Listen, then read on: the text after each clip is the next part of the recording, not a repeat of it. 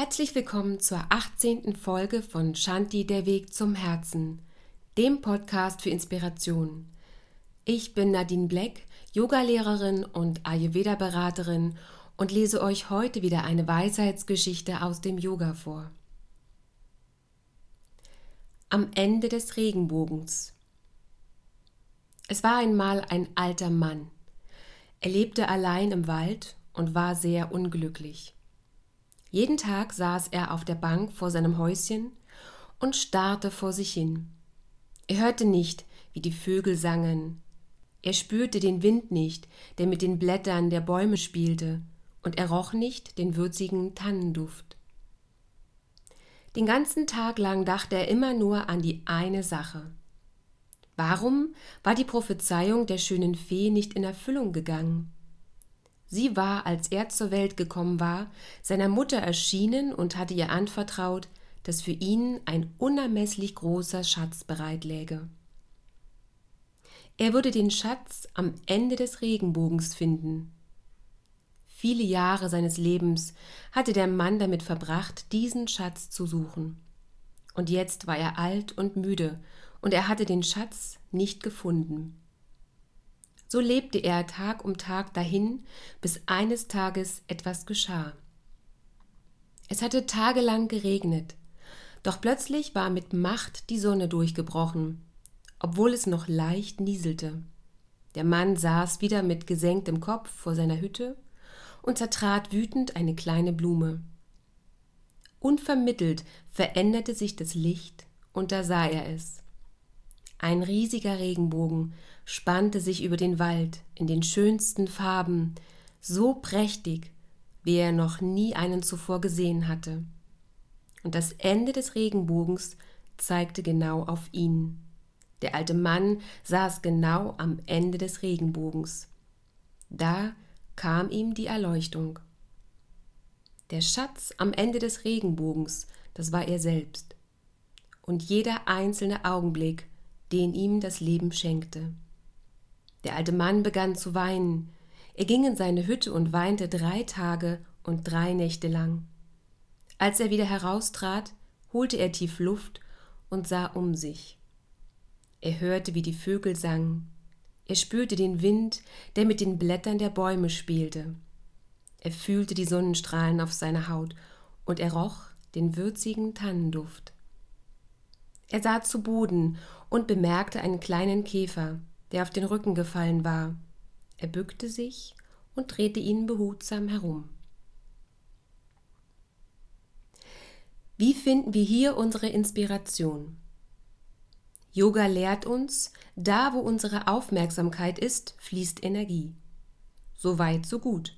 Also lenken wir unsere Aufmerksamkeit, so oft es geht, auf schöne Dinge, wir lernen immer wieder und wieder bewusst zu sein. Doch wie lange sind wir denn tatsächlich bewusst und nehmen die Schönheit der Umgebung und unsere eigene wahr? Schon mal auf die Uhr oder die Gedanken geschaut? Diese Geschichte des alten Mannes passt für mich gerade wie die berühmte Faust aufs Auge. Ich bin im Urlaub in Andalusien, mitten im Nirgendwo. Das Einzige, das ich hier höre, sind die echt lauten Zikaden. Übrigens lauter Männchen, die bei ihrer Brautschau bis zu 60 Dezibel laut sind. Für all diejenigen, die unter Tinnitus leiden, also der perfekte Urlaubsort. Wie viele andere Menschen auch, lese ich im Urlaub endlich die Bücher, zu deren Verinnerlichung ich sonst keine Zeit habe. Das Buch The Work, Lieben was ist, von Byron Katie ist nun meine Lektüre, wobei ich nicht weiß, ob Lektüre hierfür das passende Wort ist, denn es ist Work. Es ist also eher ein Durcharbeiten, Erkennen und an sich selbst arbeiten als ein pures Lesevergnügen. Kurioserweise ist Selbsterkenntnis für mich dennoch ein Vergnügen. Natürlich erst immer nach der Erkenntnis. Vorher ist es eher eine Oh shit-Erfahrung. Wie der alte Mann habe ich oft versucht, das in den vielen Weisheiten beschriebene und prophezeite Glück zu suchen und zu erfahren. Dabei ging es nie um das Versuchen und Suchen, denn wie in der Geschichte beschrieben, ist es ja bereits da. Nur warum erkennen wir das nicht? In der Geschichte war die Realität, dass die Vögel sangen, der Wind mit den Blättern der Bäume spielte und es nach würzigem Tannenduft roch. Das war am Anfang und am Ende der Geschichte gleich. Es war die Realität. Was hatte sich also verändert? Die Sichtweise, die Aufmerksamkeit des alten Mannes. Hätte man ihm gesagt, er solle die Aufmerksamkeit auf die vorhandenen Dinge richten, hätte es womöglich nicht funktioniert, oder zumindest nur kurz, und er wäre wieder zurück in seine alten Gedankenstrukturen gefallen. Er musste es selbst erkennen. Können uns demnach tausende Weisheiten der Selbsterkenntnis nicht helfen, wenn wir den Blick immer nur auf das richten, was sein sollte? Die Realität ist da die ganze Zeit. Laut Byron Katie richten wir unsere Aufmerksamkeit aber in Wirklichkeit auf das, was sein soll. Wir hinterfragen unsere Gedanken nicht und halten sie für wahr. Jahrelang bemühte ich mich, jemand zu sein, der ich nicht war. Ich versuchte es über die Kleidung, Sport, Ernährung und was auch immer ich tat. Ich war, wer ich war. Das war für jeden sichtbar. Keine Verpackung der Welt hilft etwas zu verschleiern, was offensichtlich ist. Als ich vor einigen Tagen in einem Café in Ronda saß, beobachtete ich das bunte Treiben um mich her. Familien saßen am Nachbartisch, aßen und sprachen miteinander. Ein Baby gegenüber lächelte mich unverblümt an. Der Kellner rannte geschwind zwischen den Tischen hin und her, und ich sah ein paar Tauben, die auf dem Plaza del Socorro in einem Brunnen badeten.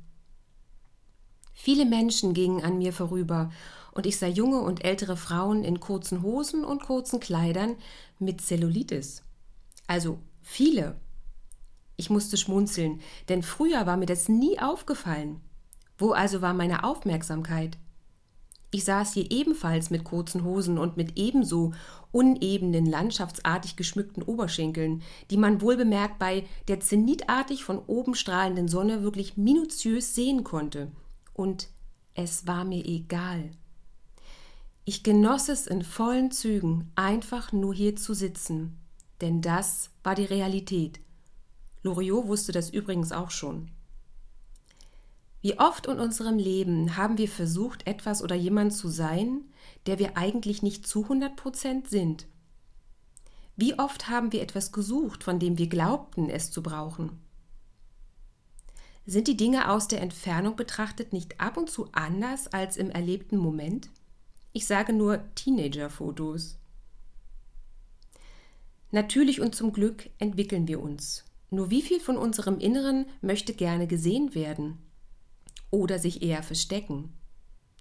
Wenn sich nun der Hauptteil der Gesellschaft im verstrickten Labyrinth von Schein und Sein befindet, für wen genau wollen wir denn etwas darstellen? Krass ausgedrückt, will die Fälschung die Fälschung beeindrucken? Was da für Energie verschwendet wird, die man doch eigentlich für das Ausleben seiner Stärken und Ziele bräuchte. In dem Café in Ronda hatte ich es verstanden und fühlte, seit langem wieder eine völlige Einheit. Ich nahm an, was ich nicht ändern konnte, und sah die Dinge so, wie sie sind, ohne Bewertung. Ich fühlte mich wohl und erkannte, dass ich wie der alte Mann in der Geschichte so viel wertvolle Zeit meines Lebens damit verschwendet hatte, zu suchen, was längst da war. Die einzige, die sich selbst nicht angenommen hatte, war ich selbst. Wie bescheuert ist das denn? Meine Gedanken und meine Bilder von mir selbst waren nie echt, sondern ein Produkt meiner Erwartungen, meiner völlig unrealistischen Vergleiche und meiner Verwirrung, was wohl andere denken könnten. Seit wann können wir beeinflussen, was andere denken? Schon mal darüber nachgedacht? Wenn wir ganz genau hinschauen, dann sehen wir sehr gut, wer zu sich steht und wer nicht. Interessanterweise hat das überhaupt nichts mit dem BMI, den kleinen Fältchen im Gesicht, unserer Kleidung, unserem Auto oder ähnlichem zu tun. Begegnen wir einem Menschen, der in sich ruht, ist es, als würde einem eine Art Offenheit entgegenstrahlen. Was passiert, wenn wir uns nicht so annehmen, wie wir sind? Nehmen wir dann andere so an, wie sie sind? Oder projizieren wir unsere eigenen Ansprüche auf sie? Der Vater hat nie studiert und möchte, dass seine Kinder einmal ein besseres Leben führen und erwartet, dass sie studieren und ist enttäuscht, wenn sie es nicht tun. Von wem ist er tatsächlich enttäuscht?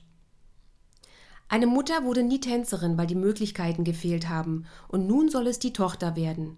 Wessen Traum soll gelebt werden?